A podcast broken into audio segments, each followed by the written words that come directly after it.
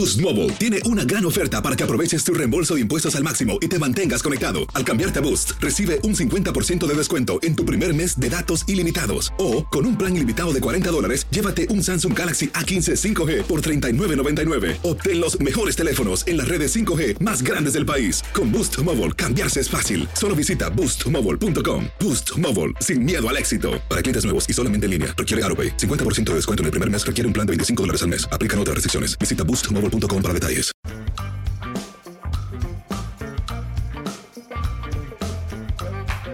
Bienvenidos, esto es Amigos y una amiguita, el podcast de TUDN. Qué gusto de saludarlos con Valerie, con Henry, José Bicentenario y su servidor. Valerie, ¿cómo estás? Caramba, por fin te apareces. Valerie, ¿cómo andas? Mi querido Toñeiro, San Luis, Pepillo, ahora es más el gusto de saludarlos. Siento que no los veo hace como mil años, pero bueno, se les quiere, se les extraña, pero aquí andamos conectados para el podcast. Qué bueno, qué bueno, Val. Henry, ¿cómo andas? Saludos. Muy bien, muy bien, Toño. Qué gusto verte, Val. Básicamente, Schutz te tiene acaparada, pero bueno, pues eh, eh, en, el proyecto de VIX, pero bueno, pues qué gusto tenerte por acá. Igual un abrazo para Pepe, para toda la gente que nos ve y nos escucha y hay muchas cosas que platicar. Eh, fue la semana pasada, pero eh, no habíamos tenido un foro para platicar, platicar, acerca de la situación de Clayton Kershaw y ese partido que estaba lanzando perfecto en contra de los mellizos de Minnesota. Y pues hay mucha gente que nos escribió en redes sociales que quería conocer nuestra opinión, lo haremos. Y también sobre playoff de la NBA, sobre esta nueva eh, liga de fútbol americano, la USFL, así que pues yo creo que nos vamos a divertir. Sí, siempre, siempre hay buen tema. José Bicentenario, ¿cómo arrancaron tus medias rojas, Pepillo? Pues ahí van, van batallando, sobre todo contra los mellizos de Minnesota allá en Boston, pero pues sí tengo la esperanza de que, de que tengan una buena campaña máxima con el regreso de de varios jugadores importantes, el caso de Alex Verdugo y sobre todo la contratación de Trevor Story, pero antes que nada, me da mucho gusto saludarlos, mi Toño, mi Henry, por supuesto, Val, ya salió el sol. De veras, ¿cuánto dinero te, te, debemos? Que nos tienes muy abandonados. No, nada, nada, Pepe. Al contrario, creo que yo les debo a ustedes, ando desaparecida. Bueno, pues sí, hay, mucho tema para, platicar. Si quieren, arrancamos con lo de Kershaw. Lo de Kershaw es, un buen tema, sin duda. Eh, eh, Dave Roberts toma la decisión de retirarlo cuando estaba tirando, no un juego sin ni carrera, era un juego perfecto. Se han tirado 23 juegos perfectos en la historia del béisbol. Y pues eh, Roberts dice, no, lo vamos a quitar. ya hizo la cantidad de lanzamientos que habíamos calculado para este inicio de temporada no importa que esté buscando hacer un trabajo eh, histórico, de todas maneras lo vamos a retirar. Así que primero escucho, por supuesto, la opinión de los tres, a ver qué piensan de esta decisión del señor Roberts. Pues mira, eh, a mí Dave Roberts eh, nunca me ha gustado cómo maneja, es más, me cae bastante mal. y además, ya, lo había hecho antes, lo había hecho antes con Rich Hill, que también estaba lanzando juego perfecto eh, después de siete entradas, pero eh, pese a que me cae bastante mal, lo entiendo. Y yo no sé si es que yo hubiera hecho lo mismo, pero la verdad es que aquí hay que ver el panorama amplio. ¿Y qué es lo que sucede? Bueno, Kershaw tiene 33 años. No hay que olvidar que la temporada anterior él estuvo fuera desde el 3 de julio fue su eh, salida, digamos, la última en ese momento, hasta el 13 de septiembre y luego lanzó en octubre, pero solamente una vez y no estuvo presente en todos los juegos de playoff. Entonces, lo verdaderamente importante, pues es lo que viene en octubre, que son los juegos de postemporada para buscar un campeonato. Y en sus últimas cinco aperturas, lo que hizo fueron 54, 50, 74, 73 y 42 lanzamientos. No es un jovencito, tiene problemas crónicos en la espalda. Eh, no hay que olvidar tampoco que los pitchers eh, y en general los peloteros, pero sobre todo les afecta más a los pitchers, no tuvieron este proceso regular de la pretemporada, porque fueron 99 días del paro patronal, por lo cual hubo una pretemporada corta, los partidos fueron mínimos también, y era su primera apertura en esta temporada, eh, que por cierto nunca se había lanzado en Minnesota y nunca había enfrentado a los mellizos. Entonces, después de todo este rollo, em, la verdad es que, eh, insisto, no me gusta cómo maneja Roberts. Quisiera ver tu manager con los Dodgers, pero para mí está plenamente justificado, porque sí, era la oportunidad de hacer historia con eh, Clayton Kershaw y que se le quitó la oportunidad a la gente en Minnesota de ver un juego perfecto y aquellos que lo estaban viendo por televisión y es lo que necesita el béisbol. Pues la verdad es que en este caso creo que hay que ser egoísta y lo importante no es lo que sucede en abril, sino en, octubre. Así que pues yo, yo, yo le doy la razón a Roberts. Tú le pones palomita a Roberts. Sí. ¿Tú, Valerie? Yo, mira, te voy a ser muy sincero, estábamos viendo justo este juego porque lo íbamos a dar las, las acciones en, en VIX, en TUDN News, y si hay un manager que puede tomar ese tipo de decisiones y no sorprenderte, es el mismísimo Dave Roberts. Lo vimos en la Serie Mundial cuando estaban con la transmisión, eh, con el mexicano no podíamos creer el manejo que estaba teniendo, pero después, yo no lo podía creer, pero después vi un tweet del señor Enrique Burak y entonces me relajé un poco y lo entendí porque obviamente eh, pues ustedes son especialistas en el tema y, tenía lógica lo que decía Enrique es justo lo, lo que nos repetía hace unos instantes el eh, por qué tomar esa decisión eh, considerando las cualidades o, o el presente de, Clayton Kershaw y obviamente lo que falta, ¿no? Para toda la novena en toda esta temporada y en el arranque que están teniendo. Entonces, por una parte, yo también de repente sí me quedo como sorprendida como una aficionada como tal de, del béisbol y como eh, seguidora de los Dodgers, pero también, eh, pues ya viéndolo más con ojo especialista, pues lo entendí un poquito más. Entonces me quedo con la parte de, como aficionada, no me gusta porque me hubiera gustado ver un juego perfecto o, por lo que iba en ese canal lo de Clayton Kershaw, pero por otra parte, pues entiendo lo que dice Henry. No veo muy convencido a José Bicentenario, que ha expuesto hasta el momento, entonces vamos a escuchar. No, bueno, bueno, lo, que explicó Enrique tiene, tiene mucha razón, ¿no? Y, y Máxime los managers, y en el caso de Dave Roberts, pues cómo se las gasta, ya lo, ya lo conocemos de años, etcétera, y pues toda la explicación que, que daba Enrique, y es muy cierto, pero yo, yo también estaba pero... pero estaba yo viendo ese juego y creo que estaba en una gran situación para poder hacer historia porque el tipo estaba controlado como nunca, estaba dominando de una manera impresionante a los rivales, llevaba 80 disparos y no le hacían absolutamente nada. Creo que pocas veces me había tocado ver a Clayton Kershaw tan controlado y tan preciso como en ese juego frente a los mellizos de Minnesota. Entonces, como que, como que sí se antojaba, a lo mejor es el pensamiento tipo fanático que decía Val, ¿no? De que sientes de que sí podía, podía seguir, ¿no? Quizá una entrada más a ver cómo se sentía y luego ya quizá tomar la determinación de sacarlo si es que empezaba ya con más lanzamientos a batallar para dominar a los rivales, ¿sí? Pero yo siento que sí tenía la gran oportunidad de, hacer historia Kershaw y además, pues es un tipo que, que se te lastima al principio, se te lastima en medio, se te lastima al final de la temporada. Es un tipo muy, muy frágil, que es muy difícil que tenga una campaña completa sin ir a la lista de lesionados. La verdad que entiendo por qué se cubre Dave Roberts y que si ya había platicado con, con o que tantos lanzamientos, etcétera, correcto. Él se protege y está bien. Pero sí, la verdad, a mí sí me hubiera gustado dejarlo, a ver por lo menos una entrada más, a ver cómo está. Yo y que se lastime hasta octubre, no importa. Oye, bueno, pero es que además Señor. Eh, decía, decía Roberts que la mayor, y decía que la mayor cantidad de lanzamientos que había hecho en uno de los partidos simulados en pretemporada había sido 65. Y era su primera apertura desde octubre. Pero bueno. Está bien. Bueno, Está cubriendo a su, a su manager, porque yo estoy seguro, seguro, que en cualquier otra, eh, cualquier otra época del béisbol, el pitcher hubiera seguido. O sea, lanzando un juego perfecto. A ver, muy difícil que vuelva a hacer esto Kershaw en su vida, ¿eh? eso te lo aseguro. Es muy difícil, tiene razón. A ver, no creo que lo pudiera haber dejado una entrada más, Pepe, eh, como dices, que lanzara la octava y luego eh, ya que decidiera si lo saca o no. Entre más cerca hubiera estado del perfecto, era más difícil sacarlo. No, o sea, a lo que me refiero es, ok, va muy bien, que siga, ¿sí? Pero el final.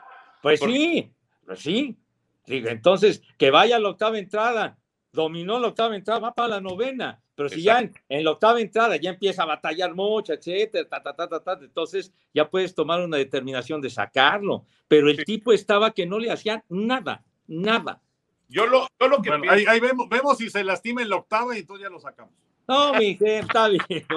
Ustedes tienen la razón y ya. Nunca me imaginé, nunca. Ya me mandó al carajo, Pepe. Henry fuera a, ser, fuera a ser defensor de Dave Roberts y está sucediendo, Val, está sucediendo.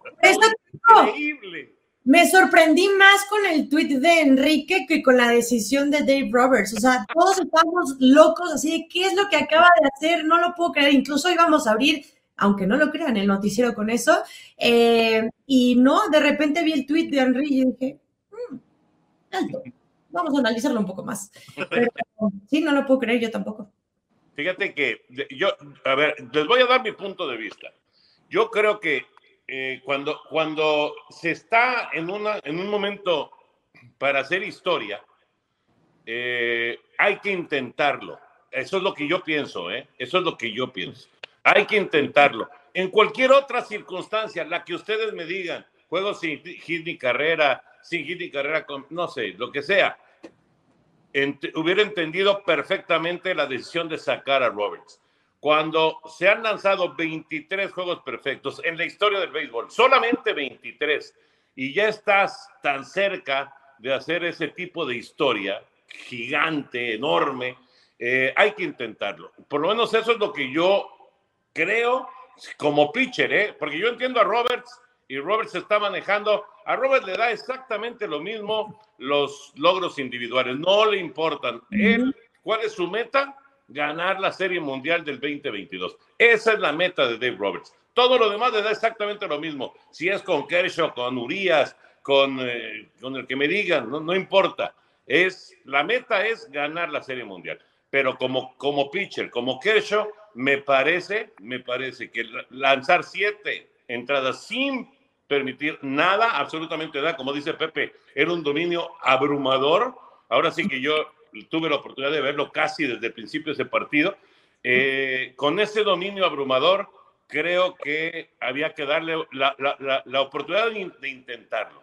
Y entiendo perfecto el punto de Enrique y todo lo que ya pasó y, la, y lo, lo propenso que es a las lesiones, Kershaw, etcétera, etcétera. Pero como Kershaw, insisto, no como Roberts, ¿eh? como el pitcher que estaba ahí en el centro del diamante, me parece, me parece que era, era la gran oportunidad de hacer una historia increíble, de llegar a, convertirse en uno de 24 que han logrado lanzar un juego perfecto en las grandes ligas. ¿no? Eso es lo que yo pienso y, y, lo, que, lo que me parece que me hubiera gustado ver de Kershaw como pitcher, insisto, no de Roberts, que Roberts me parece que hizo la lógica, ¿no? Pues lo que pasa es que yo, yo creo que hubiera sido completamente distinto si hubiéramos estado en junio, en julio, en donde yo hubiera tenido más aperturas en la temporada Kershaw. Yo creo que la situación ahí hubiera, hubiera sido diferente. Pero bueno, eh, he escuchado la, la, opinión de aficionados, ¿no? O sea, es su, su punto de vista como aficionados lo que les hubiera gustado ver. Claro. Pero si hubiera estado en los zapatos de Roberts, probablemente hubieran tomado la decisión también de sacar a Kershaw.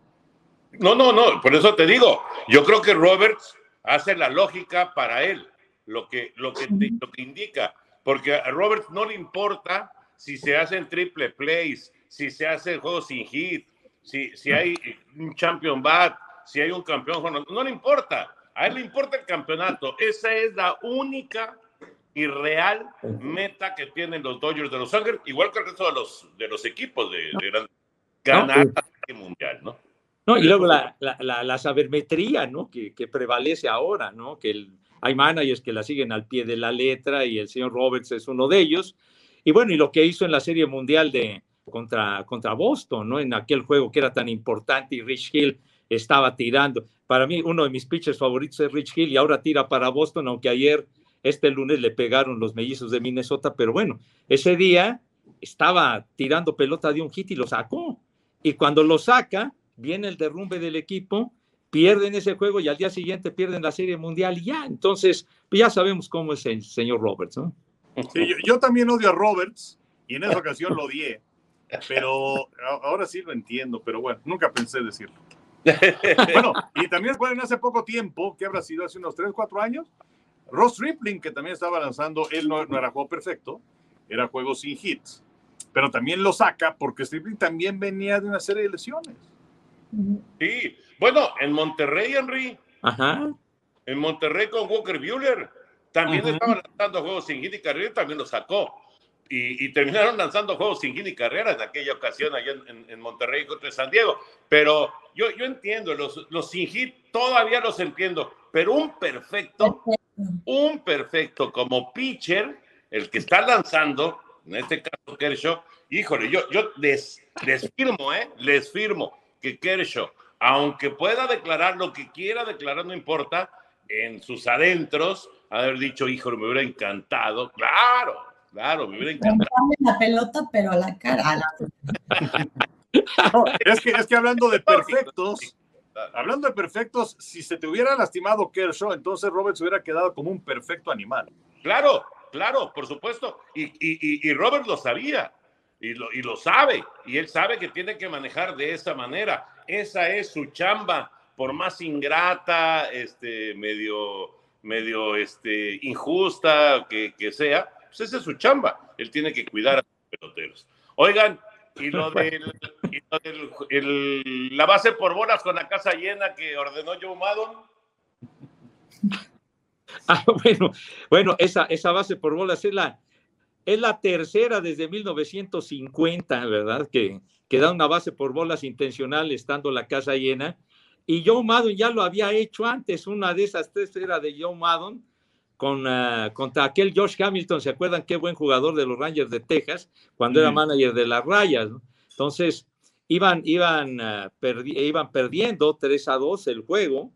Y entonces con esa base por bolas a Corey Seager entró otra carrera 4 a 2 y luego les hicieron otras dos y posteriormente eh, se levantaron los serafines y ganaron ese juego. Realmente a mí me, me llama mucho la atención, aunque pues yo recuerdo, por ejemplo, en Liga Mexicana sí me tocó ver cómo llegaron a darle base por bolas intencional a Héctor Espino, ¿no? Porque decías, mejor le doy una base por bolas intencional y que me entre una carrera a que el Superman de Chihuahua se vuele la barda y entonces entran cuatro. Entonces, no, es algo usual, pero sí me llamó mucho la atención porque incrementaba todavía más la ventaja de, de los Rangers de Texas en ese momento. Sí, aquí tengo las últimas tres instancias que se dio esto, que se ha dado en Grandes Ligas. Vamos al 28 de mayo del 98, bateando Barry Bonds en contra de Arizona. Con esa carrera con la casa llena que entra con la base por bolas intencionales, se acercaba a San Francisco 8-7, pero ganó Arizona 8-7. Luego la que decía Pepe de Josh Hamilton fue el 17 de agosto de 2008 contra Tampa. Texas con esa carrera se acercaba 7-4 y ganó Tampa 7-4. Y ahora, en esta ocasión, el viernes pasado, con Corey Seager con Texas en contra de los Serafines, entró esa carrera, se colocaba adelante Texas 4 2 y los Serafines ganaron 9 6. Lo curioso y lo que encontramos aquí es que el equipo que dio la base por bolas intencional para que entrara la carrera, en estas últimas tres instancias terminó ganando el partido. Entonces le da la razón al manager y ya como decía Pepe, pues en dos de esas tres está Joe Maddon, que sabemos que maneja de una forma medio extraña y, y, que lo tuvimos también con aquellos cachorros en el 2016 ganando la Serie Mundial a los entonces indios de Cleveland también con una serie de decisiones medio raras, pero le ha salido. ¿Se acuerdan que, que, ponía al pitcher de octavo bat? ¿Se acuerdan? Sí. Bueno, él y, y, Council, ¿no? El de Milwaukee, fueron los que empezaron a hacer eso. A mí me, me la, rusa también. Sí, sí. A mí me llama la atención esta, esta decisión porque, eh, a diferencia de lo que menciona Enrique, de, de, lo que pasó con Bonds y lo que pasó con Hamilton, acá estaba perdiendo el partido mm. de Serafines. Sí. En los otros juegos estaban ganando y se quitaron de encima un bateador peligroso con casa llena, eh, dándole la base por bolas, ¿no? Acá estaban perdiendo el partido y, y, todavía siguió el rally de los Rangers de Texas en, en ese momento, eh, aunque luego sacaron el encuentro, ¿no? Sí, sí fueron circunstancias distintas, además fue temprano en el juego, eh, esta decisión de Madon.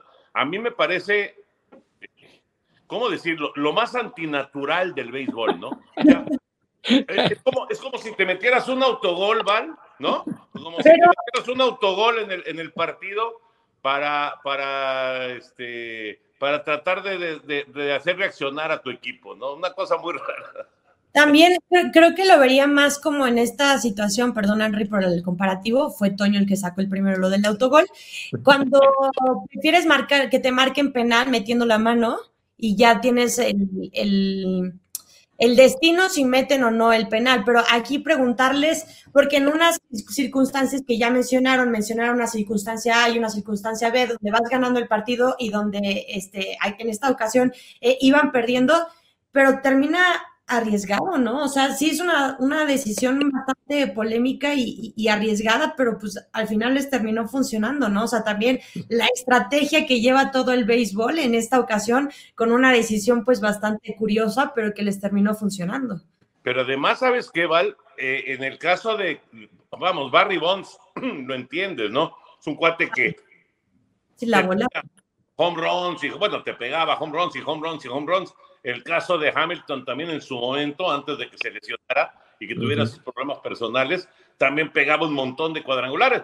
Pero Siger, y mira que me cae bien Siger y me parece un muy buen pelotero, pero sí, así como que si tú piensas, este, a ver, díganme a quién ustedes le darían la base por bolas intencional con la casa llena. Denme 10 nombres yo creo que no aparece el de Siger, ¿verdad? Pero, sí fue curioso, la verdad, fue una decisión muy curiosa la de, la de Mado, que a final de cuentas le funcionó porque ganó el partido, efectivamente. ¿En fue eso? ¿Eh? ¿En qué entrada fue? Creo que en la cuarta o en la quinta entrada, fue, fue temprano, fue muy temprano en el juego. Sí, la verdad es que sí, o sea, sí fue, fue extraño, pero bueno, mira, Seager, como quiera que sea, vamos, con los Dodgers demostró ser siempre un oportuno. y aquí, pues yo creo que era el minimizar los daños. Eh, con un imparable, pues entraban dos carreras y bueno, pues con esto sería solamente una, o bueno, una de esas enreda con la pelota y son cuatro. Sí, sí, sí. Entonces, eh, yo creo que fue el minimizar los daños, lo calculó así eh, Madon y le salió, porque además de ser un buen manager, tiene suerte. Exacto, exacto. Además, Seager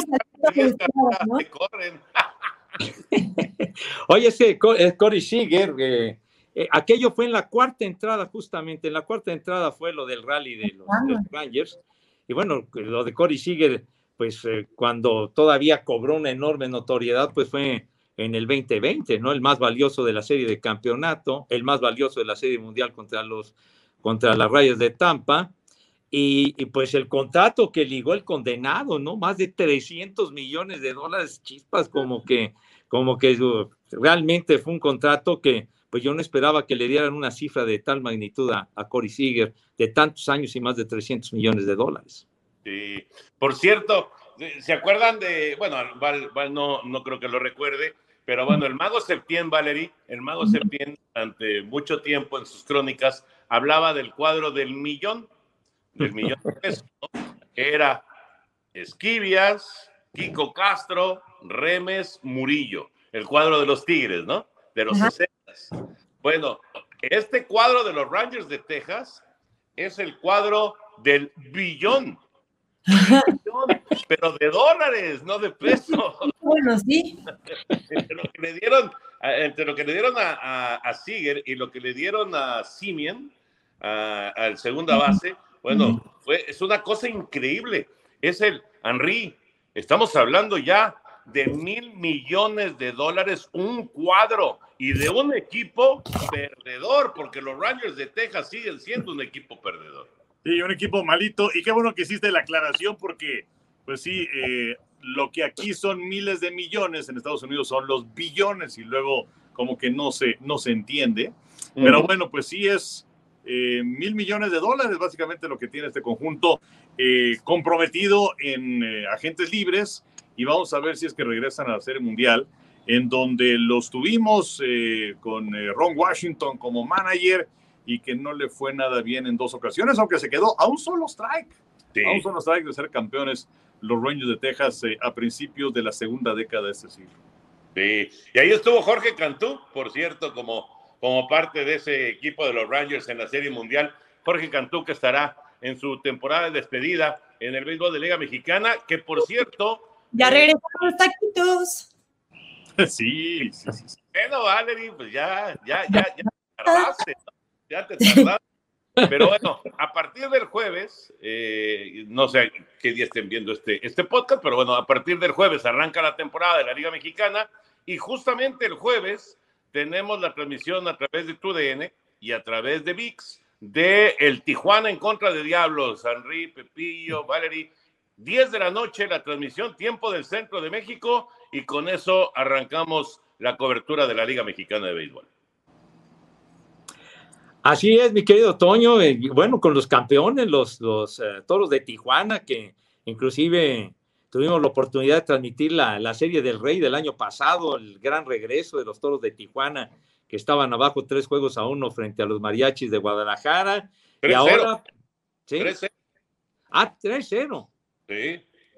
3-0, fíjate. Entonces, entonces ese fue un gran regreso de los, de los toros de Tijuana. Ah, y- no, no, perdón, contra los Leones de Yucatán, perdón, contra los Leones de Yucatán. Ok. Como dice el chiste, organícense. No, no, la serie final fue contra los Leones de Yucatán y vinieron un 0-3 para Ah. ganar la serie Ah, final. Sí, sí, sí. tienes Exacto. Bueno, Correcto. moción de orden. Ok. Ah, bueno, moción de orden. Tienes razón, porque la serie contra, contra los mariachis también la transmitimos. Entonces, que, que por cierto nos tocó el temblorcito aquel un lunes en la noche, un martes, Sí, sí, sí. que ¿Cómo salimos. olvidarlo? Y, y por cierto, con Tijuana corriendo. estaba Oliver Pérez, que Sí. dijo que ya se iba, que se Ajá. retiraba del béisbol y no sé qué. Y ya lo tenemos con los diamantes de Arizona de, de arranque en esta campaña. Ujú. 20 temporadas para eh, el, el gran Oliver Pérez en las mayores, que es el récord para un jugador mexicano.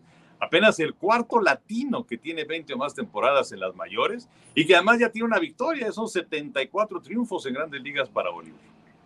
Fíjate, es interesante, Val, porque eh, Oliver Pérez, si uno analiza, sobre todo el principio de su carrera, sobre todo cuando le dan un gran contrato en Nueva York los Mets y, y empieza a batallar y, y no, no, no ganaba partidos y la gente se metía con él, era difícil pensar. Y luego tuvo muchas broncas, este, no, no, no, no, vamos, no personales, pero sí tuvo muchos problemas de, de, de- de- de presión, est- estaba con demasiada presión y de demás. actitud. actitud. Ajá. ¿Se- ¿Se acuerdan una vez que, que tuvo una mala salida? No creo que estaba con Piratas en aquella ocasión, no era con los Mets, pero que eh, furioso que va al logout, que le pega a la pared y se rompe la mano. Claro, claro, claro. Sí, sí, sí. Pero a lo que voy, Val, eh, con, con, esa, con ese tipo de actitudes, era difícil pensar que se convirtiera en el hombre récord en permanencia en grandes ligas, hablando de mexicanos, ¿no? Claro. Estaba No, viendo y- aquí de dónde. Ajá. Culiacán, ¿no? No, y quien le, quien le dio mucha confianza a Oliver y sobre todo para seguir en el béisbol de grandes ligas fue Terry Francona, porque. Terry Francona lo mantuvo varios años con los indios de Cleveland y, y nada más lo, lo utilizaba para un bateador, dos máximo, pero le cumplía y por eso lo iba reteniendo, reteniendo, reteniendo y, y la campaña anterior pues salió pronto porque también Terry Francona casi no, no estuvo presente por, por todos los problemas de salud que padeció en el, en el 2021. Ahora afortunadamente está de regreso, pero eso le ayudó mucho a, a Oliver para poder continuar en las grandes ligas, el apoyo que le dio Francona y la continuidad con los indios de Cleveland. Y ya que hablamos de tantas temporadas y del récord y demás, pues Juan Gabriel Castro, nuestro buen cuate, 17 años en grandes ligas y ahora es el manager de los Diablos Rojos del México. Sí, nada más, eh, re- regresando a lo que decías de Oliver, yo creo que él en parte es víctima eh, de esta nueva regla que se estableció en grandes ligas, Exacto. en donde tienes que lanzar por lo menos a tres, a no ser que te lastimes o que termine el inning, porque como mencionaba Pepe, eh, pues sí era para un bateador y adiós, y ahora, bueno, pues le tienes que lanzar a más. ¿no? Sí, Sí, exactamente. Bueno, eh, también, y, y esperemos que cuando este podcast eh, pues esté, digamos, ya eh, bien cocinadito, ¿no? Eh, pues ya la situación sea distinta, pero en este momento, en este momento, y hablando de grandes ligas, estamos esperando eh, que se concrete ya la negociación Major League con eh, TUDN para las transmisiones, porque, bueno, creo que está muy claro y le ha pasado a Val, le ha pasado a Henry, le ha pasado a José Bicentenario, me ha pasado a mí, de eh, pues continuamente en las redes sociales de, de, la gente que pregunta qué pasa con las transmisiones, cuándo son las transmisiones. Ojalá, ojalá que pues ya muy pronto tengamos noticias. Obviamente, en cuanto tengamos ya algo concreto, eh, pues lo daremos a conocer en, en las redes sociales, tanto de tu DN como las personales, ¿no? Inefectivamente. sí, señor. Bueno, dices, Toño, porque sí, sí ha sido un tema mucho en redes sociales. Eh, no solo del béisbol, que evidentemente es de lo más importante, eh, porque estamos acostumbrados a escuchar a los tres amigos en las transmisiones de las grandes ligas. Eh, afortunadamente, ya lo decías, por lo menos nos vamos a estar escuchando con el diamante y de lo que sucede con los diablos por lo menos comiéndonos unos taquitos, este, escuchándolos y siguiéndolos. Eh, pero sí, estén al pendiente de lo, de lo que pase con, con, esta situación en redes sociales. A mí me han preguntado muchísimo por eso. Eh, y bueno, ahora sí que no es una decisión nuestra, es una decisión de, de las empresas y, esperando a que, a que ya todo finalice y todo se concrete para poder darles noticias o novedades. Por lo menos tenemos prendida nuestra, vela, nuestra veladora cada quien, ¿no? Y ya yo, ya, yo ya me cansé de andar caminando así todo el tiempo con los dedos. no, Toño, no dos. Ya que, nos digan algo porque ya me está doliendo. de, hecho, la mía ya no es una veladora, es un cirio, Pascual. Pero... Enorme, así. Mientras no se consuma la veladora, todavía hay esperanza. Exacto. Exactamente. Esas son pastillas para la ansiedad. Oye, este, y, lo de lo de Liga Mexicana no, no va a ser solamente eh, un partido aislado, sino que vamos a tener constantemente, inclusive vamos a tener otra vez el Grand Slam, así que para que estén pendientes nuestros amigos, eh, con juegos de siete entradas, muy probablemente, José Bicentenario, algo que te tiene a ti muy emocionado, ¿verdad? bueno, es que los juegos de siete entradas van a ser los martes y los jueves. Así, eh, digo, martes, y miércoles, perdón, martes y miércoles van a ser los juegos de siete entradas. y, que, y que por regla general en esos días comenzarían a las siete y media de la noche. con Martes y miércoles. Exacto. exacto. ¿Los van a hacerlo en, en cabina o van al, al estadio? No, porque en, no, no, va a ser solamente de Diablos, sino va a ser de, de, de, diferentes equipos de Liga Mexicana, así que va a ser en cabina, sin duda. O sea, en, en, el canal, pues ahí en, Así es. Habrá donitas y no taquitos, ya habrá tiempo para los taquitos. fui, fui la semana pasada al Foro Sol a hacer una entrevista con Jorge Cantú. Y no, hombre, o sea, me, llevé la sorpresa de que antes eran pues las típicas órdenes de tres, pero ahora ya te venden órdenes de siete también. Ah. Entonces, eh, no nada más se consumió taco en el parque, sino que también pues de una vez, pues, cuatro órdenes de siete para llevar. Y este. y no, hombre, la verdad es que se consume rápido. estoy babeando. sí, Jorge? ¿Eh? ¿A dónde fuiste? A entrevistar a Jorge tú al parque. Ah, pero es que dijiste al Foro Sol, pero Alfredo. Ah, me traicionó el subconsciente, una de esas hubiera dicho el Parque Delta. Pero sí, no, no. Fuimos al, al Alfredo Harp eh, y entonces, bueno, ahí entrevistamos a Jorge y este. Y sí, no, la verdad es que se extrañaban los taquitos. En, en estos días que, bueno, si la gente se quiere dar sus vueltas, eh, bueno, pues no, porque esto ya empieza el jueves, pero ha habido esta serie de partidos de pretemporada donde ha estado Yucatán, Tijuana, Puebla, los Diablos, en fin. Buena entrada. Ajá. Sí, sí, sí, la verdad es que es una. Y fíjate que, que ese día que fui, pues había, había mucha gente que iba al parque, ¿eh? Eh, además, pues, los precios eran, eran, eran este, mucho más baratos que en campaña regular. Y la verdad es que sí era una buena oportunidad para ver béisbol. Los peloteros se convirtieron en modelos para la presentación del uniforme. Ahí hubo un evento y también bastante, o sea, muy buena entrada. Ayer justamente, este, este lunes me tocó, me tocó estar ahí en el Alfredo Harp para presenciar la, la, la eh, todo lo de los nuevos uniformes la nueva indumentaria de los Diablos y la verdad lo organizaron de maravilla, ¿eh? porque todo fue en el terreno y entonces, por ejemplo, son cinco modelos de uniformes distintos y entonces, por ejemplo, arrancaron los catchers con uno, después los infielders con otro, después los jardineros con otro, después el staff eh, del manager y demás con otro y después personal con uno más. O sea, van a ser cinco uniformes distintos y hubo rayo láser, estuvieron también las porristas que van a estar animando al equipo. La, verdad lo organizaron muy, muy, muy bien el, el evento este lunes por la noche y pues tienen una, una gran confianza la directiva, en fin, de que, de que pueda venir ese campeonato 17 y máximo por, por las contrataciones que hicieron. ¿Ya te dieron tu uniforme de los Diablos, Pepe? No, no, no, no sé por qué te molesta tanto. No, es que mira, Val no conoce esta historia, pero eh, discúlpame, Val, pero es, una historia muy penosa y muy triste. Oh. Y hay gente que seguramente no la ha escuchado. Pero pues Pepe Segarra durante años y años y años fue narrador de los Tigres, apoyando a los Tigres con todo, ¿no? Y, y además yo estuve ahí como compañero de Pepe atestiguando todo esto, que fueron años y años y años en los Tigres, hasta que llegó un señor, este, el Chato López, y nos corría a los dos. Saludos al Chato López. Pero bueno, el caso es que eh, Pepe Segarra ahora se pavonea en el Alfredo Harp con su chamarra de los Diablos Rojos del México. O sea, chaqueteó, chaqueteó cual vil político. No, no me ando pavoneando, señor Burak, definitivamente con la chamarra de los diablos. Que por cierto, para que se moleste todavía usted más conmigo, anoche me regalaron la chamarra nueva del equipo para este 2022. ¿Ya ves?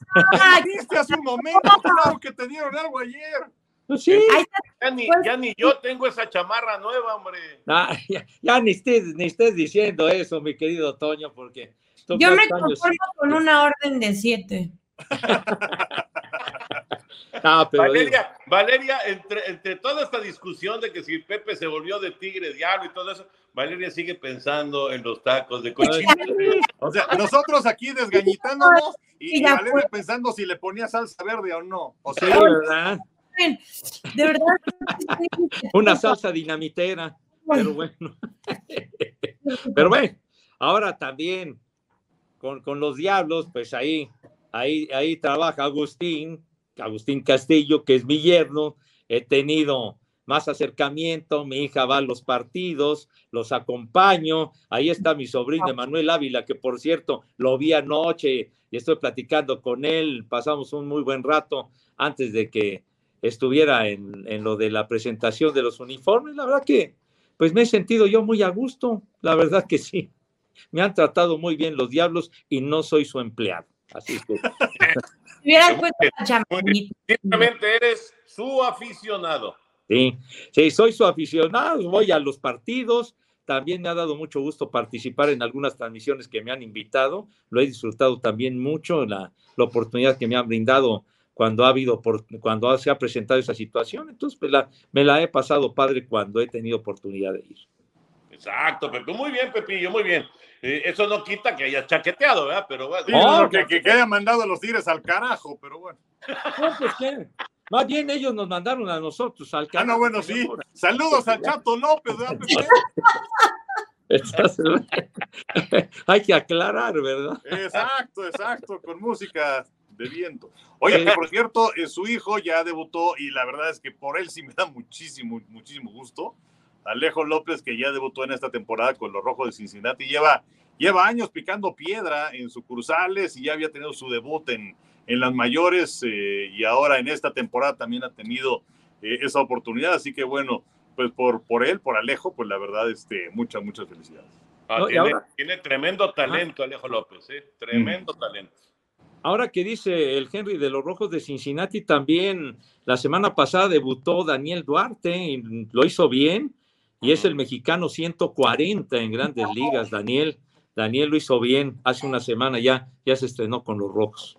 Sí, efectivamente. Bueno, ya para cerrar y que abra el baúl José Bicentenario, eh, el, oeste de la Nacional, ¿qué tal el oeste de la Nacional? Dodgers ya lleva ocho victorias. Padres tiene siete. Rocky de Colorado, siete. San Francisco, siete. En, el, en, la liga, en la Liga Americana nadie ha llegado a siete victorias. Eh, es, realmente llevar atención a lo que está pasando en el oeste de la Nacional. Pues sí, ahora creo que no hay que sobre reaccionar, ¿no? O sea, es un 16 de la temporada lo que se ha jugado. Y bueno, pues sí esperaría que los Dodgers estén arriba. eh, que los Rockies de Colorado pues quizás se caigan un poco. Eh, San Francisco, bueno, pues el año pasado qué temporadón y bueno, se quedaron cortos porque chocaron con los Dodgers. Eh, San Diego, bueno, pues allá va, parece que con Bob Melvin como manager las cosas pueden ser diferentes. Y bueno, pues Arizona debe estar abajo, ¿no? Pero sí es, es una gran división. Sí. Arizona funde el patito negro, ¿no? De, de, esa, de esa división con marca de, de 3-6. Y, y, yo quisiera preguntarles, si se puede, eh, las expectativas que tienen de los Dodgers, porque si bien ahorita son el mejor de su división y de las grandes ligas, eh, con marca de, de 8-2, arrancan perdiendo los primeros dos de, de, los tres de, la serie y después imparables, siete triunfos de manera consecutiva. ¿Nos podemos ilusionar con estos Dodgers? Claro que sí, por supuesto que sí. Yo, yo creo que Dodgers es el mejor equipo del béisbol. Tiene muy buen picheo, tiene bateo, un orden al bate increíble Ahora con esto del designado en la nacional se ve más fuerte todavía. Eh, yo, yo la única duda que tengo con los Dodgers, y, bueno, también la tenía con Kenny Jansen, la verdad, es ese picheo de las últimas entradas, ¿no? Llegó Kimbrell, eh, llegó Hudson, son buenos relevistas, muy buenos relevistas, pero no, no, no, no me terminan de, de, de convencerme de, así de que sean una garantía para el noveno episodio, ¿no? Para, sí, sobre todo la novena entrada, o tal vez octava y novena entrada. Ahí es el único detallito que yo veo, pero en general me parece que los Dodgers tienen un equipazo y son mm. candidatos número uno para, para ganar la, la Serie Mundial. Eh, siete victorias de manera consecutiva. No, no es fácil eh, arrancar de esta manera después de las dos derrotas que dices en, en Colorado. Eh, bueno, ganaron el primero de la serie, luego perdieron los dos en Colorado y luego han vendido estos siete juegos ganados de manera consecutiva. Yo creo que Dodgers va a andar muy bien, pero cuidado con esa división, ¿eh? San Francisco está bravo, San Diego les va a costar mucho trabajo y, vamos a ver a Colorado también. Sí, yo, creo que toda vez que Dave Roberts no dejó a Clayton Kershaw en el centro de diamante para que se lastimara, eh, creo que los eh, Dodgers van a llegar, vamos, tiene mucha profundidad, es una realidad.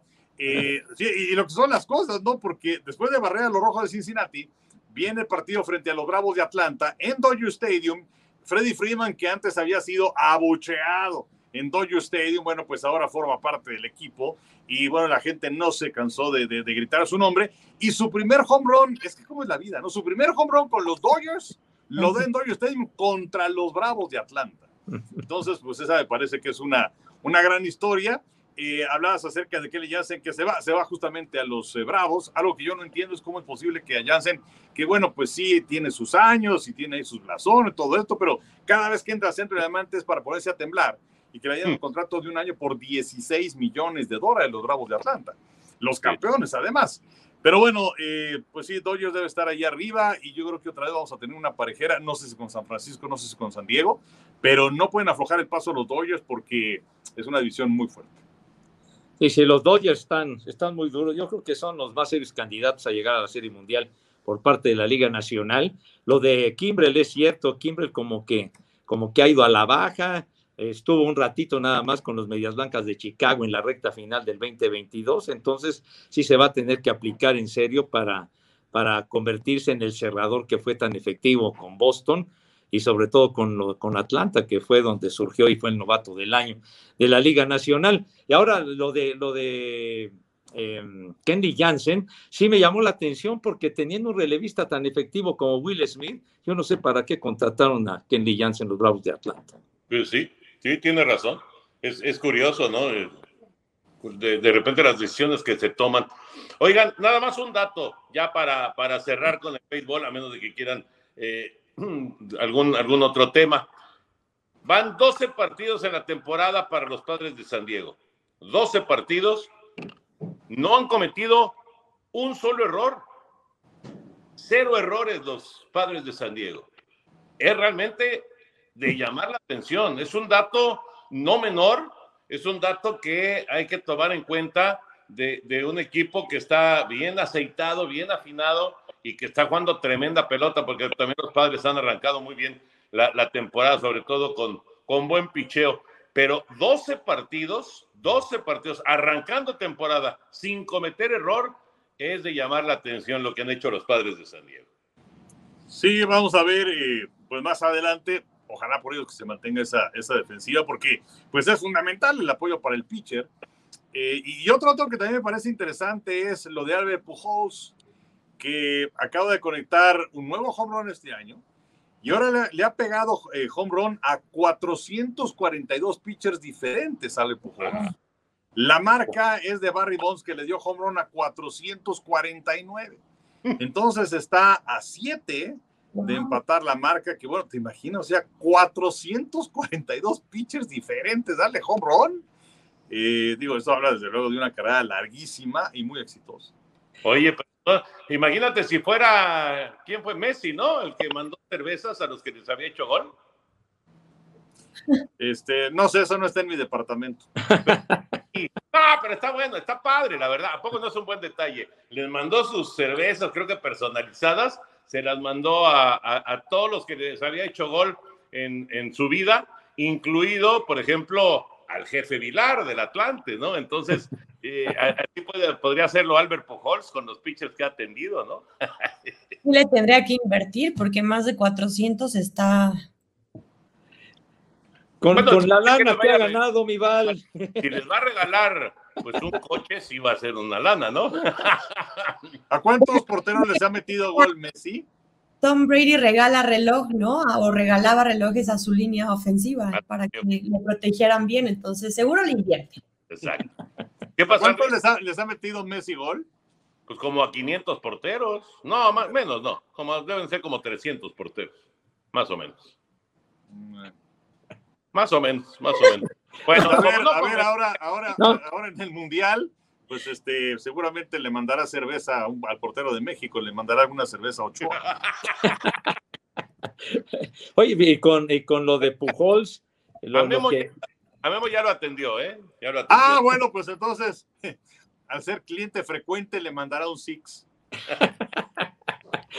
Eh, lo, de Pujols y ahora con la regla del bateador designado en la Liga Nacional, pues permite que se prolongue la carrera de, varios veteranos que digamos ya estaban de salida, pero que todavía pueden dar unos buenos batazos. Ahí, ahí está una buena oportunidad de prolongar sus carreras. El caso de Pujols, el caso de Nelson Cruz y de otros más.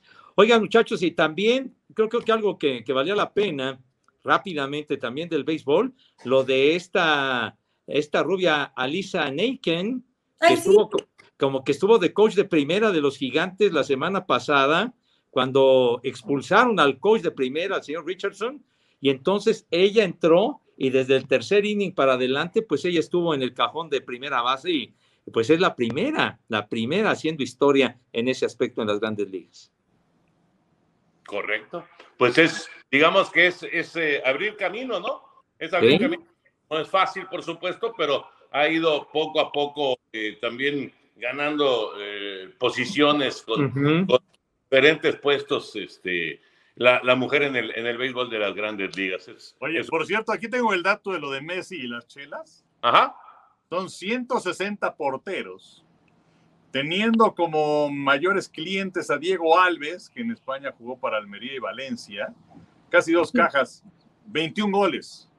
Y eh, por otro lado, Iker Casillas del Madrid va a recibir, eh, esto tengo entendido que es para la, Navidad, son 17, 17 cervezas. Ya los tienen, ya los tienen.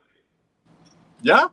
Ya, ya, ya, esto es de la, de la, Navidad pasada, me parece, pero, pero sí, es que, es que cuando dijiste lo de Pujols inmediatamente. Ah, bueno, de, hecho, de hecho, esta nota que estoy viendo es del 2020. Pero bueno. Este... Sí, sí, es que, es que lo. Digo es curioso, pero fíjate, son, son muchos menos, muchos menos los, eh, los porteros que, han permitido gol de Messi que los, eh, los pitchers que han permitido home run de, de Pujols, ¿no? Sí. Al 3 por 1, casi, casi, de llamar la atención. Bueno, eh, José Bicentenario, no has parado de hablar y ya son casi 50 minutos y no has abierto tu baúl, así que por favor. por chamarra de los diablos, la nueva. Ay, va, ya, ya te vas a asociar con el Henry para atacarme. Lo festeja Toño. Espérame, espérame, deja anotar punto para Valeria. Pepe cero. Ok. Qué bárbaros. Bueno, hasta lo que no comen les hace daño, pero bueno, está bien. Está bien. ¿Quién dice les vale madre, ¿no? Pero bueno, en fin, yo, yo me la paso a toda madre cuando voy Me la paso bien padre. Pero bueno, eh, es algo muy sencillo lo que voy a mostrar el día de hoy, muy sencillito, pero que en su momento causó revuelo esto. A la, cuando aparecieron estas agendas, ¿verdad? Ajá. electrónicas con una y que funcionaban con base en una en una pila muy especial, pero que aquí se podía anotar los contactos, eh, la hora, tener alarma, horarios, A ver, lo, etcétera, lo- lo puedes enseñar otra vez? ¿sí? Pero está muy chiquita la pantalla, ¿no, Pepe? ¿O hay otra pantalla? No, no, no, esa, esa es esa es la esa es la pantalla. Esa es la O sea, era pantalla. como una agenda, pues, de alguna forma. Sí, es una, es una agenda, sí, así se le conocía una, ¿qué dice? Pocket Planner, usted que habla el inglés, pero de manera magistral, señor Burak, entonces así dice. Y, e inclusive, aquí tiene eh, las hojas y demás por, para cualquier anotación, y por ejemplo, esta es de 1995, o sea que esta agendita tiene la bonita cantidad de 27 años. Oye, 27 Pepe, años. y, y conociéndote, ¿la usaste? Creo que no, mi Henry, creo que no la usé.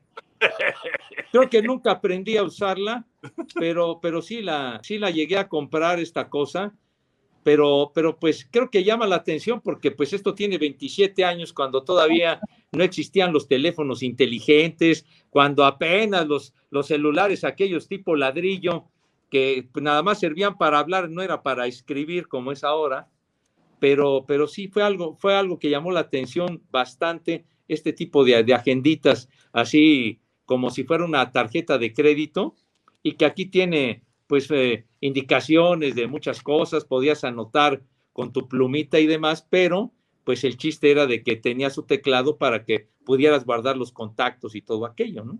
Oye, Ah. ve- veo que tienes varias cosas escritas ahí. Este, ¿qué- No. qué- qué tienes? ¿La lista del súper o qué? qué, qué es lo No, no, sí, no, lo del súper, me- lo del súper me lo aprendo sin tener que escribir nada, mijo. Ah. Compro, compro cuatro cosas y ya, entonces no, entonces, no, lo que está escrito es algo que ya viene impreso con la, Ah, con o la- sea, ni la usaste ni No, le dice, escribiste nada por las ejemplo, hojas. dice Thursday, desayuno en, eh, en la sala de ventas, por ejemplo, y así, para, digo, para que uno se fuera orientando para anotar las cosas, pero bueno, esto, esto fue precursor de... Nada, Pepillo, nada, nada, nada. Nada, no, no, no, está, están las hojas en blanco, mi querida Val. Todo, todo está en blanco. De, de todo esto es de 1995. 27 años tiene la, esta cosa que está impecable y nueva a sus órdenes. Oye, ¿y, y si la pones a cargar, todavía funcionará? Sí, no, bueno, comprándole, poniéndole la pila, que es una pila muy especial de litio, ahora el litio que está tan de moda. No, Entonces- olvídate, pues ya lo van a, a controlar. Entonces, con eso funciona perfectamente la cosa esta. Y quería mostrarles nada más rápidamente algo muy sencillo, pero que les va a traer recuerdos al Henry y, a- y sobre todo a Toño, porque mi Val, pues es, en, en esa, en esa época creo que, creo que no, no, no, no, este, no, no se daba cuenta de ese tipo de situaciones, no le tocó vivir algo que pasamos muy, muy padre. Este boletito, niños. Dirán ustedes, ¿y ese boleto qué? Es un boleto como cualquiera, pero resulta que este boleto es eh, del lunes 20 de noviembre del 95, 11 de la mañana, a beneficio de niños de la calle y discapacitados, 15 pesos la cooperación Estadio Azulgrana. ¡Wow! Ar- artistas contra comentaristas, aquel partido, Toño, ¿se acuerdan? ¡Wow! ¡No manches, Pepillo! Aquí está este boleto. Esto, Pepillo, es increíble. ¿Qué, de qué? ¿20 de noviembre de qué año? 20, lunes 20 de noviembre del 95 a las 11 de la mañana. ¡Wow! No, no, no, no. Ese día le rompieron la pierna a Lalo Treyes en el partido. Sí, que chocó con el portero de los artistas. Sí. ¡Wow! ¡Qué recuerdo! Y además, ¿sabes qué, Val? Increíble, pero el Estadio Azulgrana se llenó. Wow. Azulgrana se llenó para ver a los artistas contra los comentaristas. O sea, era, no era un previo de un partido de veteranos o de un juego de, del fútbol mexicano. No, no, no, no, no. Era artistas contra comentaristas. Me acuerdo muy bien la promoción de, de Raúl Orbañanos, de Javier Alarcón eh, en los noticieros. Eh, se movió mucho, se habló mucho acerca de ese partido y el estadio se llenó, que eso es lo increíble, ¿no? Era, era, era, era un precio muy, muy, muy, muy, muy. Este, y sobre todo, sobre, todo que además era un día de descanso, pero lo, lo, interesante es que estuvo a reventar el estadio. ¿Quién ganó? Eh, fue empate. empate. Creo que a dos. Anselmo Alonso ya estaba peleando con Jan, ¿se acuerdan? Sí, no, se estaba agarrando ya la cosa porque no se querían. Los comentaristas y los artistas generalmente salían amentadas de madre y cosas de esas, ¿eh?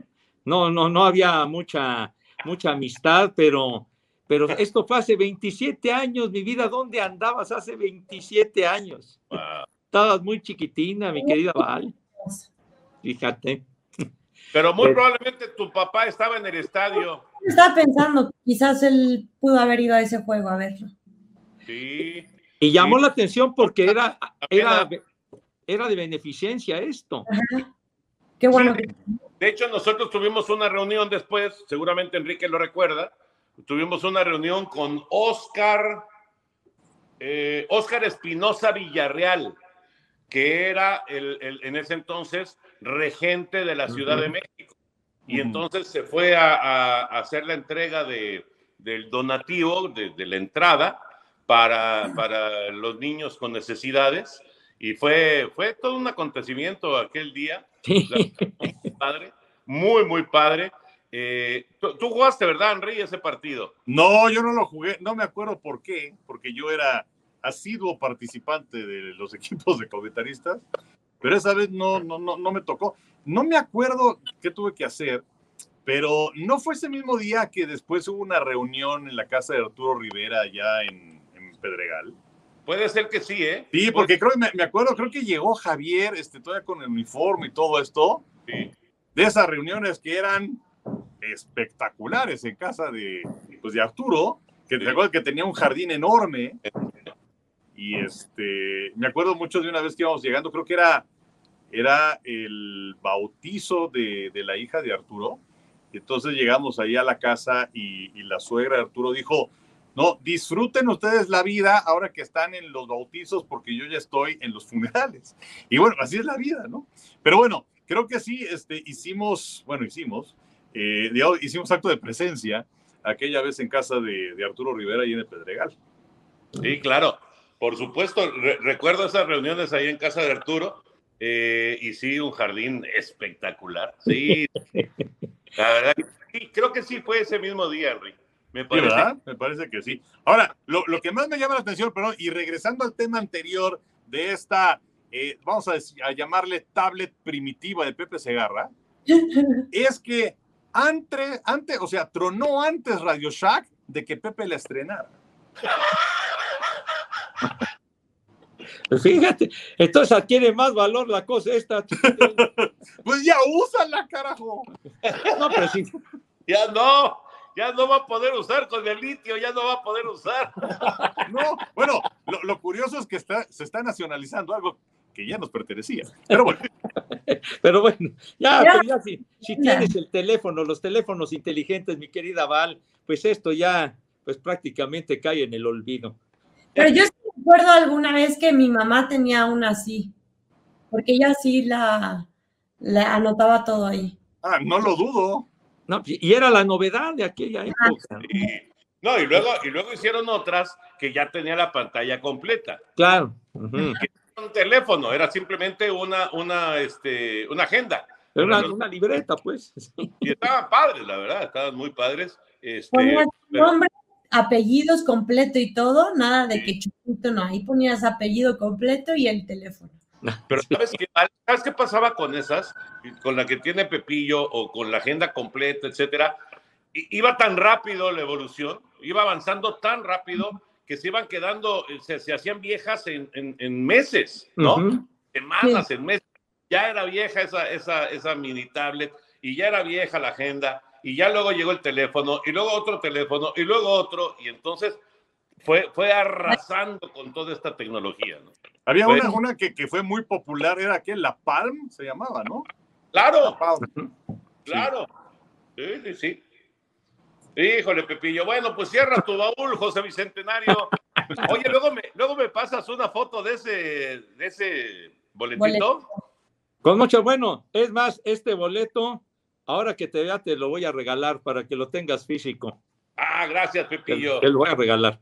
No, la verdad que sí vale la pena porque qué varo, qué recuerdo. Ahí tengo yo algunas fotografías de ese partido eh, y fue, la verdad fue increíble, increíble porque sí, la reacción de la gente fue extraordinaria, ¿no? Y- Ujú. y- Las tienes que compartir, Toño, las fotos. ¿Sabes quién? Creo que, si no me equivoco, el burro Van Rankin metió gol en ese partido. Si no me equivoco. El burro jugaba con nosotros, no Sí. jugaba con Oye, y la, la zorrita jugó, ¿no? Este, La zorrita. Oh, estaba claro. Raúl estaba Sarmiento, el, nuestro, el técnico del equipo. Raúl Sarmiento, Raúl Sarmiento y Arturo Rivera era el asistente, claro. Y estaba, eh, estaba, bueno, Alberto Sosa, Roberto Sosa, estaba, este, Beto Videocentro, estaba ¿cómo Bertito. ¿Eh? De artistas. De ellos, Sabú era el que, el, que- el que organizaba ese equipo, Ajá. Sabú, y el que fue esposo de Lupita D'Alessio. Y estuvo, eh, bueno, estaba Hugo Acosta, me acuerdo, un argentino, que luego en otra, en otra ocasión, Henry lo recuerda perfecto, Mijares le rompió la nariz. Creo que Hugo Acosta, creo que él era, él era el portero, ¿no? Él, él- No. creo que. ¿No? No, no, no. eh, eh, Hugo. Acosta era defensa, el portero también era argentino, pero era Sí. otro. Sí. Sí. Oye, pero ese portero, cuando le rompió la pierna a Lalo Treyes, hizo una salida como si se estuviera disputando la final de la Copa del Mundo. O sea, fue con todo. Ay, de veras que no tuvo piedad con el querido Lalo aquella ocasión. Sí, cara. sí, sí. Y Lalo, la verdad es que Lalo jugaba bien, Lalo Treyes, ¿eh? Jugaba bastante. Pero, pero Lalo, digo, jugaba muy bien Lalo. De hecho, creo que él pudo haber llegado a nivel profesional. El problema de Lalo es que era prácticamente como Cristiano Ronaldo. O sea, necesitabas dos balones, uno para él y el otro para los demás. Ay, bueno, Jan, Jan, que fue tu compañero en Fox Sports, eh, bien ahí está. Te digo que se iba a pelear con Anselmo Alonso en ese partido. sí. Había un montón. Ah, ¿sabes quién estaba también? Este cuate que luego se volvió, este, que, que hace, que hace ahora, este, obras de teatro y demás. ¿Cómo se llaman, Ri? No, bueno. Ah, ¿quién? ¿Productor Alex Go? quién? No, no, no, no Alex, no Alex, sino otro que, que, que primero fue actor y luego ya se volvió en productor de. Ah, el que salía el papá soltero, ¿no? Exactamente, exacto. Ah. Quirós. Quirós. Quirós. Ándale. también estaba Quirós. No, pues había un chorro.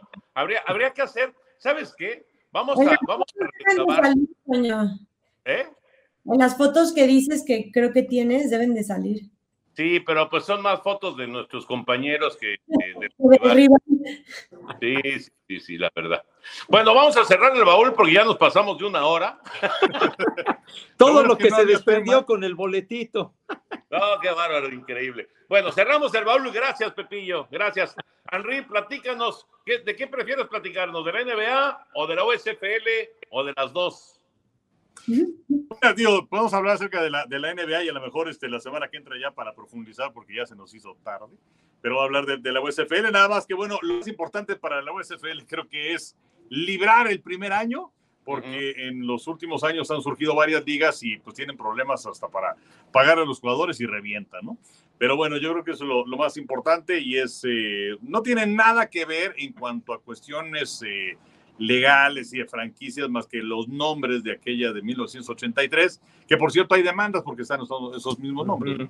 Pero bueno, eh, quién sabe cuándo escuchen esto, pero estamos en la primera ronda de los playoffs de la NBA. La verdad es que el play-in fue muy emocionante, esa es una gran idea de parte de, Adam Silver, el comisionado de la NBA. Y pues por ahora eh, la serie que más me atrapa, que se me hace que es muy buena, la de Boston en contra de los Nets. Boston que fue número 2 en la siembra en la conferencia del Este, los Nets que fueron número 7, donde está eh, Kyrie Irving, aparece eh, Kevin Durant. Y del otro lado, pues tienes a Jason Term que resuelve de manera increíble con el reloj, llegando a ceros el primer partido. Tienen a Marcus Smart, que fue designado como el jugador defensivo del año. Y pues no sé si es que alguien vaya a poder tumbar a Phoenix en la conferencia del oeste. Eh, deben ganar sin problema la serie en contra de Nueva Orleans. Eh, pero bueno, pues ahí aparece Golden State, creo que está jugando muy bien. Están sanos por primera vez en toda la temporada. Eh, al mismo tiempo, Draymond Green, Steph Curry y también Clay Thompson. Entonces, yo creo que va a ser una postemporada muy, muy interesante la que se nos viene por delante. Oye, Henry, y hablando de transmisiones, vamos a tener las finales de la NBA en tu DN. Sí, empieza, eh, la final empieza el 2 de junio, eh, pues esto que nos sumamos al, atento aviso de hace un rato, ¿verdad? Del base. Bueno, pues esto es en cuanto al básquet. Y sí, el, 2 de junio eh, empieza la, serie final de la NBA y ahí estará tu DN transmitiendo. Correcto. Bueno, la OSFL entonces la dejamos para la próxima semana. A mí me encanta la idea, ya, ya, ya escuché que hay demandas y demás, pero bueno, me encanta la idea de que, de que aparezcan los generales de Nueva York y que aparezcan las estrellas de Filadelfia y, y la galaxia de Los Ángeles y aquellos. Uy, es que Valerie ni había nacido. No, ni siquiera estaba en el proyecto. nosotros ya narrábamos eso, Val. además de que lo narrábamos, lo, lo, hacíamos, creo que nos tocó una huelga de la NFL y entonces nos pusieron juegos de la USFL en su lugar. Y entonces lo hacíamos con Fernando Bonroso. Y ahí estaba Henry, y ahí estaba Pepillo, y ahí estaba eh, tu servidor. Y, la verdad lo hicimos con mucho cariño, muy padre, porque estaban haciendo esa liga. Este, igual, eh, igual, había que ir a comprar el USA Today para apuntar nombres, números, porque no había internet, no había de esas cosas, eh, esas cosas actuales y entonces pusieron la bronca encontrar las listas de todos los jugadores y de todos los equipos de la, de la USFL, pero la verdad es que la pasamos, bueno, yo, yo lo recuerdo por lo menos con mucho cariño. Teníamos eh, información sumamente raquítica, como dice Toño, se batallaba para poder tener las listas de jugadores, etcétera, o irlas armando conforme estábamos viendo el juego.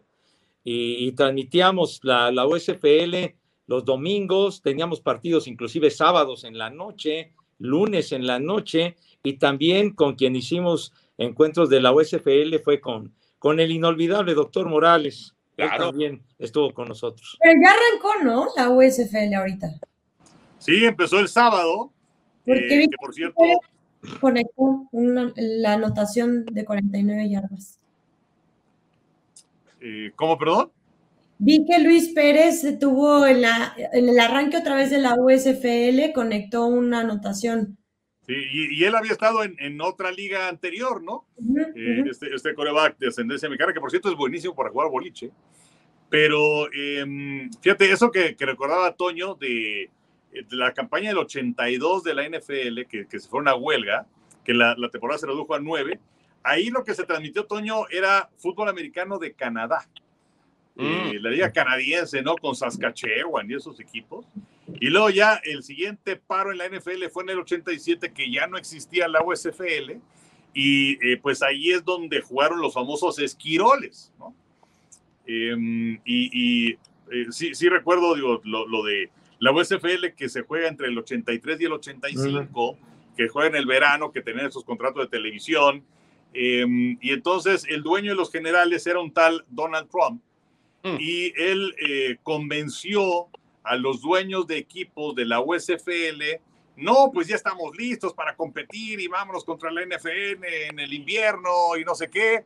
Y todo lo que habían construido, que era una cosa realmente interesante, porque una buena cantidad de jugadores de la USFL llegaron a la NFL, inclusive llegaron al Salón de la Fama. Y llegaron al invierno y ya no hubo temporada en el 86. Y entonces la, USFL demanda a la NFL por monopolio, ganan la demanda, pero lo que la NFL tuvo que pagar fue un dólar por cada año de existencia de la USFL, entonces fue un cheque por tres dólares, que por cierto no se ha cobrado. y tronaron. Y tronaron por hacerle caso a Trump. Qué bárbaro. Qué bárbaro. increíble. Oye, y, y nada más rápido, también, cuando hubo la huelga de grandes ligas en el 81, que empezó la temporada y el fenómeno de Fernando Valenzuela se interrumpe, y luego mientras duraba el paro laboral, se empezó a transmitir, seguramente te acuerdas muy bien, Toño, el fútbol australiano, que te tocaba narrarlo. Claro, ¿eso fue en la huelga del 81? En la huelga del BASE del 81, mientras estaba el paro laboral, el, el fútbol australiano aquel. Wow, ¿cómo me acuerdo? Memo, Memo González, eh, el papá de nuestro compañero ahora ahí en, en Televisa, Memo González un día nos eh, cita en su oficina a Sonia Larcón y a un servidor y llegamos ahí y ahí estaban pues, unas, unas videocaseteras, pero bueno, de esas, de la, de la prehistoria, ¿no? De la prehistoria. Y entonces nos dijo, a ver, puso un casetote así gigante, lo puso, rum, y antes de ponerle play, dijo, véanlo, ahorita regreso a ver qué les parece. Pum, lo puso, se salió, y ahí nos quedamos Sony y yo viendo el fútbol de reglas australianas Ajá. y la verdad muy espectacular, muy padre, y trancazos y, y, bueno, unos súper atletas, ¿no? Extraordinarios atletas. Y ahí estaba, y, y nos, nos dejó, nos dejó ahí como cinco minutos viendo eso, y luego regresa, le pone stop y nos dice, ¿qué les pareció? No, pues está padre, la verdad, muy espectacular. Ah, pues qué bueno que les gustó porque lo empezamos a transmitir el próximo lunes. Y que también fue una época, si no me equivoco, en donde, porque existía lunes en la noche del americano, lunes en la noche de grandes ligas, y existía un vacío, eso era en Canal 4. Y entonces eh, eh, sacaron un programa que se llamaba Super Lunes. Ujú. Y ahí es donde metían este fútbol de reglas australianas y metían otra serie de cosas. Sí. Dos años transmitimos ese de, de la Sí. regla. Es más, el segundo año, Lalo Treyes, este, el ya recordado Lalo Treyes, también entró a la transmisión ahí con, con Sony y con, y con su servidor. La verdad era muy divertido, pero igual, estábamos, íbamos escuchando los nombres, íbamos apuntando ahí, eh, una cosa de, de locos, cómo hacíamos las listas para, pero cómo nos divertíamos, la verdad. Bueno, ya nos vamos, porque ya eh, Valerie tiene prisa, tiene que ir a comer. Nos vamos entonces. Muchas gracias por acompañarnos. Muy rápido, nada más, Henry, José Bicentenario y Val. Ahora que estábamos recordando esta liga, la USFL, ¿qué otra liga emergente o qué otra circunstancia emergente recuerdan ustedes de eh, ponerle presión a una liga ya establecida o de eh, tratar de cubrir el hueco de una liga que eh, de repente tuvo problemas, etcétera, etcétera? Recuerdan. Pues mira, yo me voy a acordar de la Liga Mundial de, la, eh, de fútbol americano. ¿Había ¿no? huelga también, Henry, ahí? No, no, no, era una liga rival. Ah. Era una liga rival que la NFL a lo, lar- lo largo de los años ha tenido muchas ligas rivales Ujú. Y pues eh, solamente una ha tenido verdadero éxito, ¿no? Que es aquella liga americana que surge en el 60 y que viene la fusión con la NFL a partir del 70, pero en el 66, bueno, ya acordaron que, que los, que se, los, los que eran campeones se enfrentaran en el partido por el título, conocido ahora como Super Bowl. Pero eh, pues yo voy a recordar la Liga Mundial, que bueno, pues ahí estaba el pirateo de jugadores a todo lo que daba, y que jugadores como Jim Kick y Mercury Morris y Larry Sonka de los Delfines fueron a esa Liga Mundial, que tenía un equipo en Hawái y todo esto. Si no me equivoco, el balón era, era blanco, una cosa así.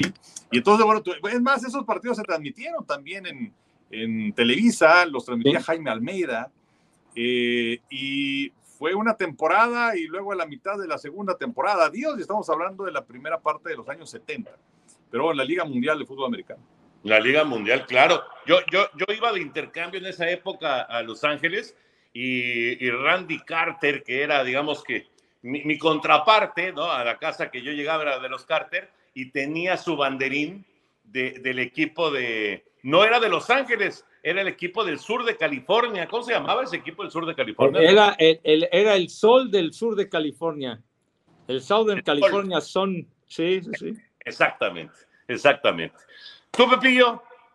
Bueno, inmediatamente, lógicamente, recordé esa Liga Mundial porque la, crearon para hacerle la competencia al parejo de la, de la Nacional y ofreciendo grandes contratos a jugadores y solamente hubo una final, aquel equipo que se llamaban los americanos de Birmingham, que fueron los que ganaron el campeonato.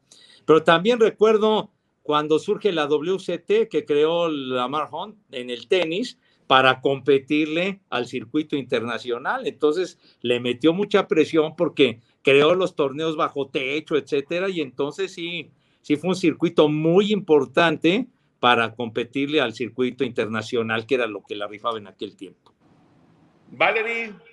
Yo no sé si cuente esto, pero me voy a ir con algo más actual, eh, no tanto por un paro de una liga como tal, eh, pero recientemente con la pandemia muchos tuvimos que empezar a adaptarnos, innovar un poco y se realizó la I-Liga, algo que no habíamos visto antes que sí lo empezamos a ver con la NBA, viendo a jugadores jugando a través del streaming y todo entre los equipos como tal, pero yo creo que eso fue una forma de, mantenernos activos y con la gente y que conectados, viendo quizás a un jugador que tú quieres jugando a través de los videojuegos. Entonces, la verdad es que creo que fue una forma de adaptarnos a lo que estaba sucediendo en ese entonces. Totalmente.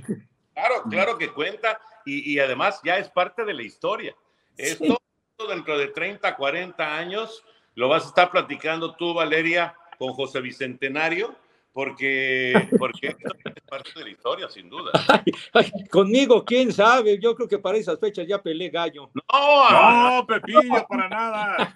Para nada, por eso dije con Valeria, con José Bicentenario, porque Enrique quién sabe y yo quién sabe, pero, pero seguro y Valeria seguro.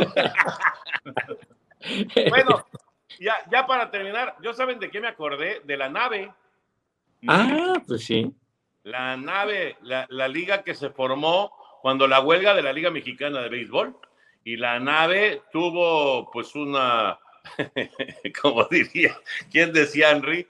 Una estancia hemífera. Hemífera, que era un boxeador. Yo voy a, a demostrar que no soy un campeón hemífero.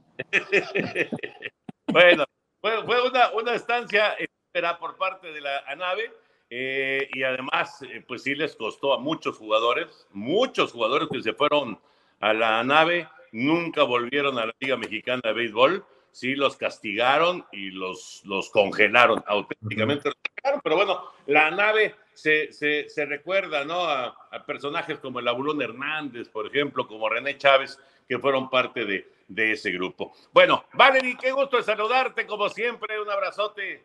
Igualmente, que tengan una excelente semana y espero que nos estemos viendo más seguidos, por lo menos aunque sea por acá. Sí, bueno, no, eh, ahora hicimos esto eh, vía remota porque este servilleta pues no está en casa, pero, pero normalmente ya lo hacemos ahí juntos, entonces pues vamos a saludarnos ahí por lo menos, ¿no? Bueno, yo llevo la ya lo saben. Henry, un abrazo. Un abrazo también para, para ti, Toño Paraval. Eh, y Pepe, eh, en redes sociales, al igual que me preguntan lo de las transmisiones de Televisa de TUDN del béisbol, hay mucha gente que me pregunta que si es que vas a querer boletos para el 12 de octubre en Zapopan, en el auditorio Telmex. Se va a presentar Ricardo Arjona. ¿Te compro boletos? En este mismo, en este mismo momento me largo y no me vuelvas a hacer ese comentario. Prefiero que me mientes la madre, mi querido Henry. O, sea que no quieres boletos? Claro que no, señor. Yo sé que lo haces para hostilizarme, para molestarme, para ofenderme. No, entiéndeme más, señores. Mira, aquí está la. No sé si alcanza a ver, pero ahí, ahí ya estaba viendo qué onda. No, no, mi Henry, no, yo no, pierdo el tiempo con eso, mi hijo santo, no. Bueno, pues ya no te compro boletos. Gracias, gracias. agradezco tu cortesía y fineza. Pepillo, un abrazo. Un abrazo a todos, que estén bien. Saludos, Nival, ya salió el sol. Ay, Cerramos de esta manera el podcast de amigos y una amiguita, podcast de TUDN. Nos saludamos, Dios mediante, la próxima semana.